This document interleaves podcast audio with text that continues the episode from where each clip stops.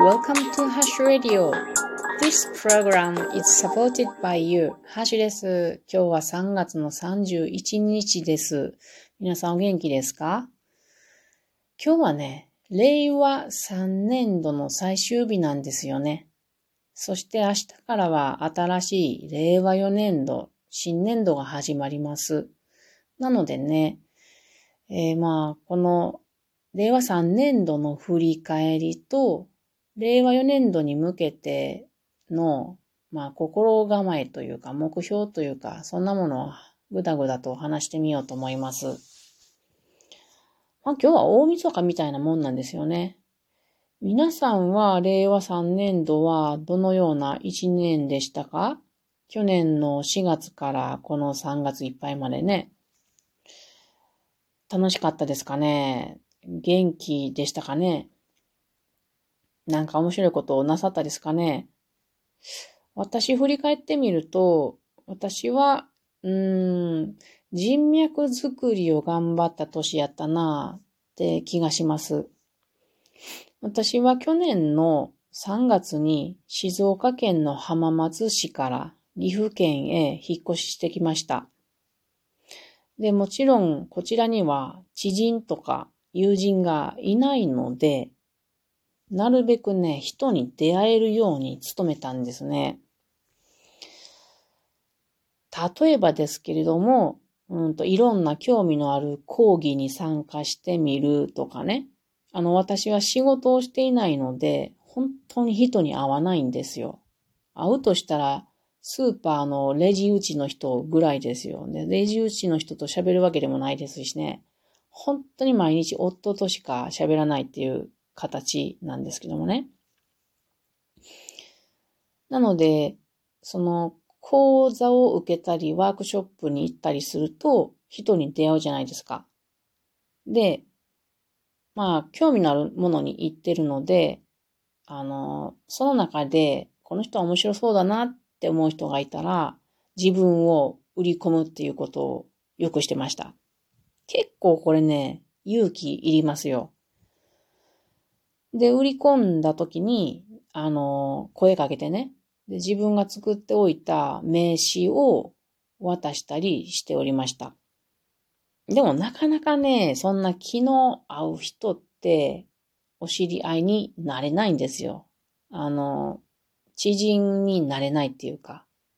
なかなか難しいものですよね。んで、あとは、森林インストラクターっていう資格を私は持っていて、その森林インストラクター会っていうのは、日本全国にあります。で、岐阜にもありますので、森林インストラクターのその総会とかに参加して、で、ここでも自分を売り込みましたね。で、私は森林整備をしたい。趣味なのでね、森林整備が趣味なので、これをしたいんですが、あの、その総会で自己紹介の時に言ったことなんですけども、あの、どなたかそういう場所をご存知でしたら、お声掛けくださいっていうふうに、あの、アピールしたところ、一人の方が声をかけてくださって、えっ、ー、と、里山クラブというものを紹介してくださって、で、そこのメンバーになりました。まあ、そんな感じで、私は里山クラブに所属というか、まあ、一年間はなんか、あの、うーんと、まあ、お試し期間みたいなので、まだめ、正式なメンバーじゃないけど、この 4, 4月からはメンバーになると思います。そこでね、あの、いろんな人に出会えたわけですよ。あの、グリーンウッドワークといって、木を切る、切って、で、その生木からスプーンとか、あとお盆とかを作る女の子がいたので、この子と友達になれたり、あと、と、ちょっと面白い林業家の人もいて、その人が、なんか先日も声かけてくれたけど、いろんなこの林業の仕事現場に誘ってくれるんですよ。ミニを入れと。すごい嬉しいんですよね。この前はクレーンで、あの、神社のヒノキを釣って切るっていうのを見てきましたけど、あの、こういう、こういう人に出会えたり、あと、マラソンとか山登りをするおじさんがいらっしゃって、この前私は、一週間前か、あの、一週間経ってないな。この前の日曜日、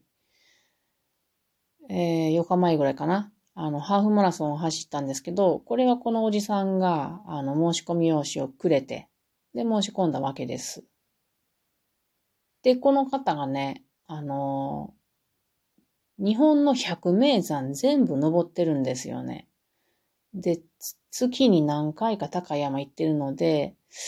あの、また誘うからねって言ってくださって、あの、なのでね、今年は岐阜の山もいくつか登りに行けるんじゃないかなと思っていたりして、じわじわと人脈が広がってきてすごくありがたいなと思っています。やっぱりね、人の力っていうのは大きいですね。人がこう私にいろいろ関わってくださるっていうのは、私では得ることができない刺激とかチャンスをくれるのでね、ありがたいなと思っております。しかしね、引っ越しってね、繰り返していると、結構しんどいんですよね。こうやって頑張って、あの、自己アピールして、んで、なんとかこう知り合いになってくださった人と関係を持つでしょう。でもまたすぐ別れてしまうっていう、その繰り返しがこの何年か続いているので、ひどくエネルギーを使うんですけれどもね。でもやっぱり、あの、悲しいことがすごく多いですけれども、新しい人と出会えるっていうのはありがたいことだなと思います。あと、えっと、女性林業家さんと一緒に森を歩こうっていうワークショップに行ったとことがあるんですけども、その時に出会った女性の方がいてね、この人がね、すごい面白い人で、最近はその人の持っている山で森林整備をしたりして、あの、過ごさせてもらってるんですけど、時々ね。これを森活って呼んでるけど、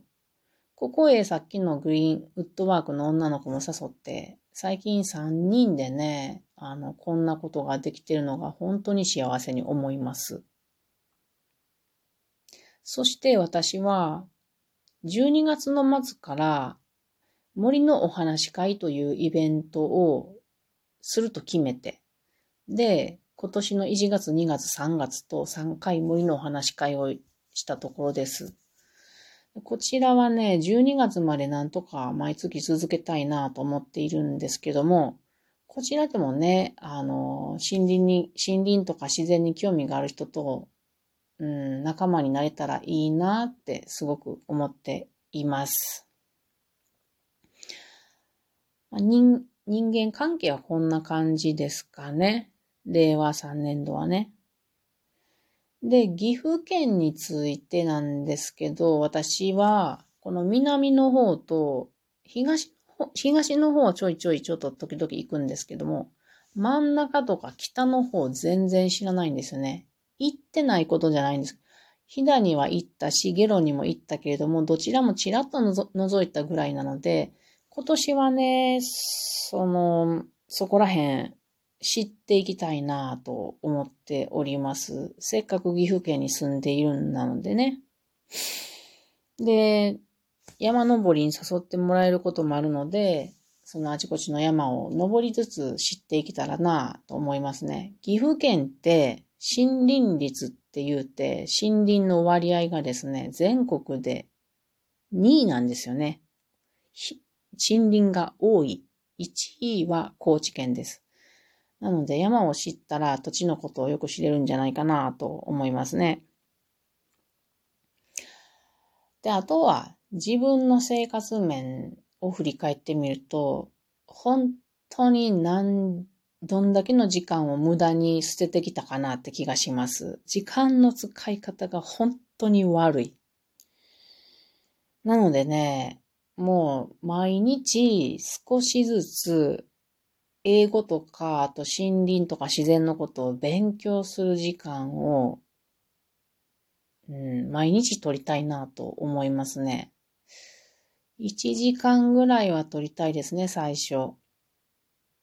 もうちょっと慣れてきたら、1時間半ぐらいは取りたいなと思います。あと、運動もそうですね。最近、この冬にな、冬になって、岐阜県は雪がドカッと降って、私なんか怖くなって、全然外に出なくなっちゃったんですよ。この年末ぐらいからかな。それがまだ続いてる感じで、山に行ってないんですよね。なので、これも毎日歩く、山歩きとか、そこら辺散歩をするなど、これも1時間ぐらいは最低したいなと思いますね。で、あと、片付けですね。引っ越ししてきてから1年が経ったんですけど、その当時の段ボール箱がまだ数箱あります。これね。これをね、本当に片付けが苦手で苦手で大嫌いなんですよね。なので、ちょっとずつ片付けも1日少ない30分から始めてやりたいなと思います。なので、毎日勉強と、勉強1時間、運動1時間、片付け少なめやけど30分。これを令和4年度、新年度からはね、やっていけたらいいなぁと思っております。今日は結構片付けました。はい。皆さんは令和3年度はどんなんだったでしょうか？そして令和4年度、どんなことをしたいなとお考えでしょうか？また聞かせてもらえたらいいなと思います。それでは皆さんまたね